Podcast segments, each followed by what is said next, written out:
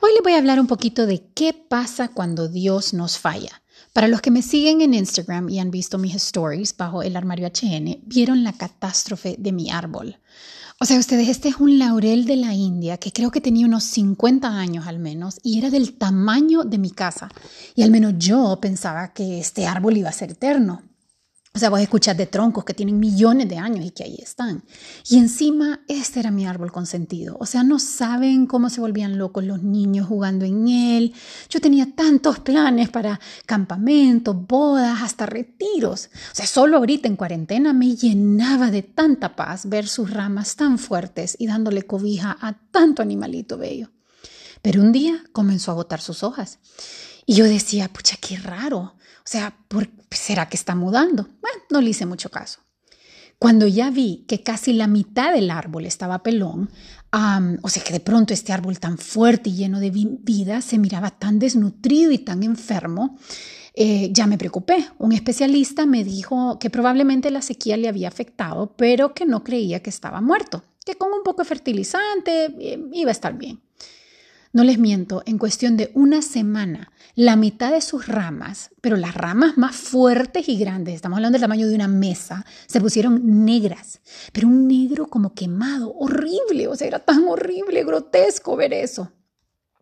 Y es que la verdad que cómo nos cuesta perder algo, ¿verdad? Por muy pequeño o insignificante que sea, eh, y aun cuando desde que nacemos sabemos que nada es eterno, siempre nos agarra por sorpresa una pérdida. Y cuando estas cosas pasan, lo primero que uno quiere hacer es encontrar un culpable. ¿Se han fijado? Porque en nuestra mente queremos entender por qué pasó lo que pasó. Porque si hay un culpable, ahí tenés tu razón. Y entonces buscas cómo destruir esa razón, porque pensás es la mejor manera de justificar tu pérdida.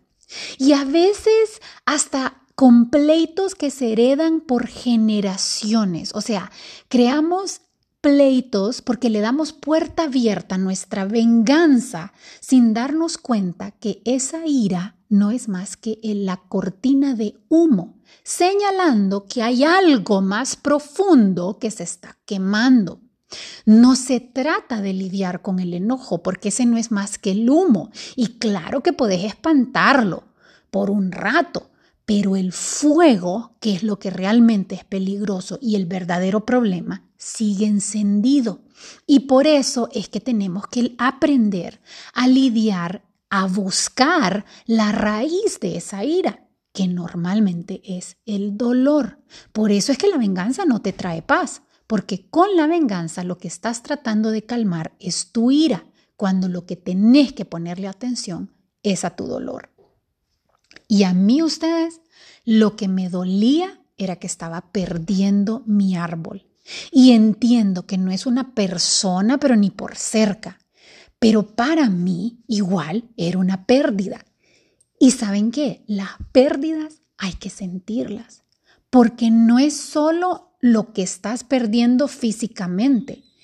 Es que tenés que dejar ir todos los sueños que tenías. En mi caso, los campamentos, las meditaciones, las bodas que según yo iba a hacer con ese árbol bellísimo como decoración central.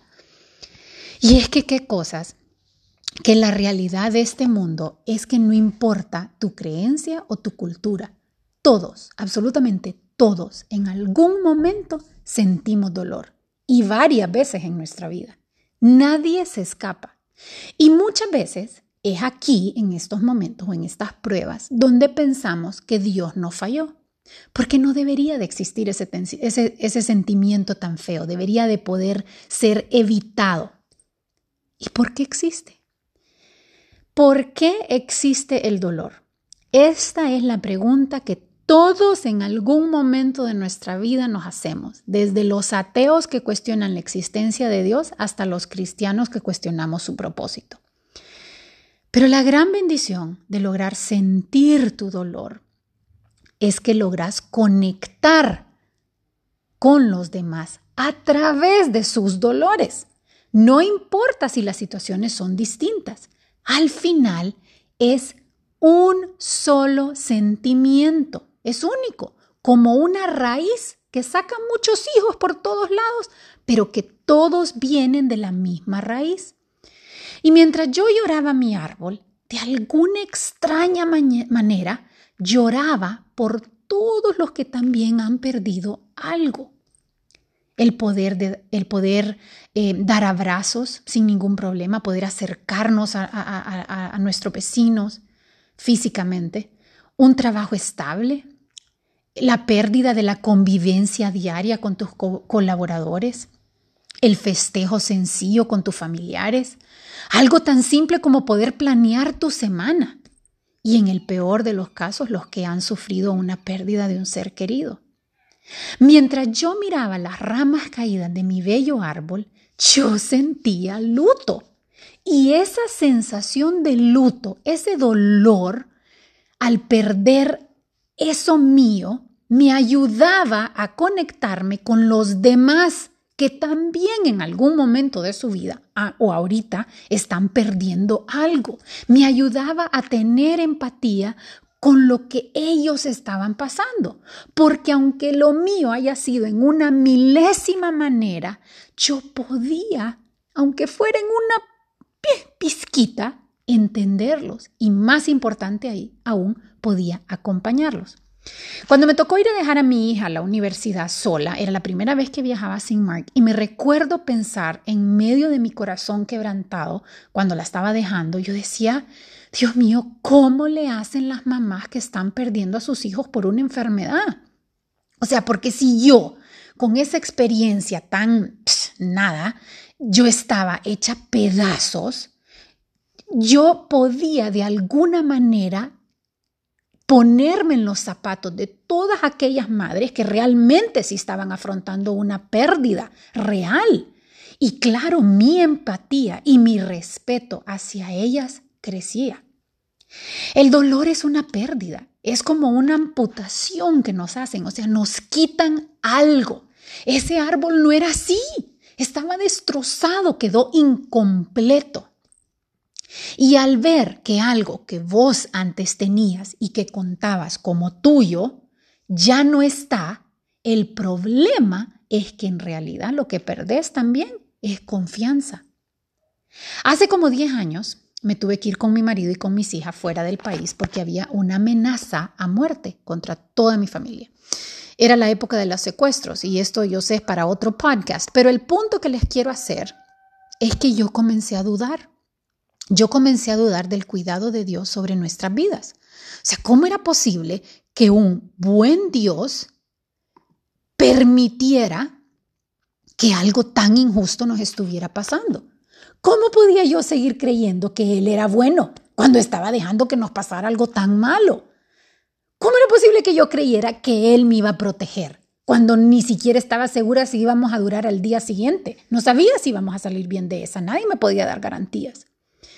Pero a la vez me daba cuenta que no tenía otra opción. ¿Cuáles eran mis opciones? ¿En qué más podía confiar?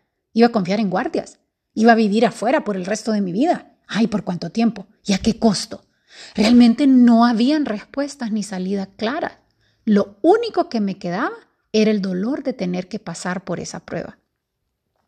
Y es que la belleza de Dios es que Él puede utilizar nuestro dolor como un cincel para moldear nuestro corazón. Verán, cuando pasan por una prueba de estas, tu corazón tiene tres opciones. La primera es endurecerse, volviéndose insensible, aferrándose hasta la muerte a una ilusión de una creencia falsa de lo que debería de ser esta vida. La segunda el corazón se quiebra en mil pedazos, volviéndose inútil para afrontar las tristezas de esta vida, encerrado en una jaula cada vez más, más pequeña. En ambos casos, o te separas totalmente de Dios ignorando su existencia, o lo odias culpándolo por lo que pasó. Pero hay una tercera opción, que es cuando el dolor te hace sensible, sensible a todo aquello que hace sensible el corazón de Dios.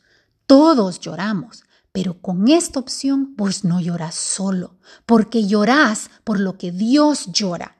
Tu dolor ya no te hunde, sino que te fortalece, porque al llorar te recuerda que no sos Dios.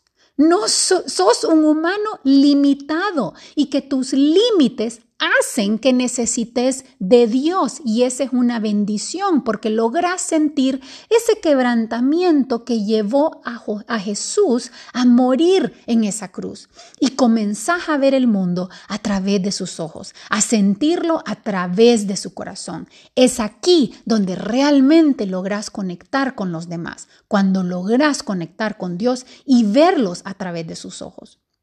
La pregunta no es en qué te ha fallado Dios, es si vos estás dispuesto a confiar que Él tiene un propósito para tu vida y readecuas tu vida y tus creencias para que se acoplen a quien Dios realmente es, no a quien vos esperás que fuera, esperás que sea, para que entonces puedas realmente seguirlo.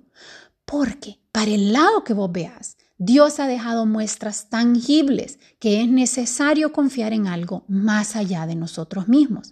Para poder realmente caminar tranquilo en esta vida, debemos de confiar en algo mucho más grande y bueno y perfecto que nosotros. Y que en algo que no falle como falla todo en este mundo. Y para poder confiar en Él, ¿sabes qué necesitas? Fe. Y la fe no es un sentimiento, es una decisión. Yo decido creer, porque si no escojo creer que aún en medio de las injusticias y el dolor de esta vida Dios está en control y que existe un propósito bueno para mí, entonces cualquier cosa que me pase en esta vida que se salga de lo que yo espero me va a hacer dudar y voy a andar como la marea, que se mueve todo el día, pero que no llega a ningún lado. No voy a avanzar. Ustedes sabían que para la famosa arca de Noé, Dios dejó clarito los planos para que Noé la construyera y tenía todo menos la vela y el timón. O sea, ustedes se imaginan montarse en un barco con un cachimbo de animales por a saber cuántos días, porque Dios te dice que va a hacer algo nuevo y no saber ni a dónde vas porque no hay timón ni vela. Vos no vas a estar manejando. Ese es el tipo de confianza que necesitamos. Nosotros no estamos en control. La vida misma nos enseña en todo momento que no controlamos realmente nada.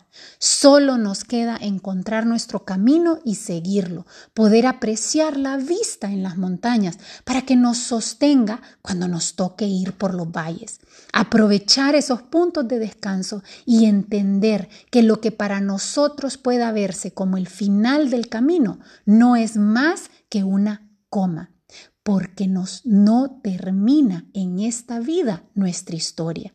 Por eso entendemos que podemos perderlo todo en esta vida y estaremos bien, porque nuestro todo no lo es todo. Nosotros vivimos para mucho más.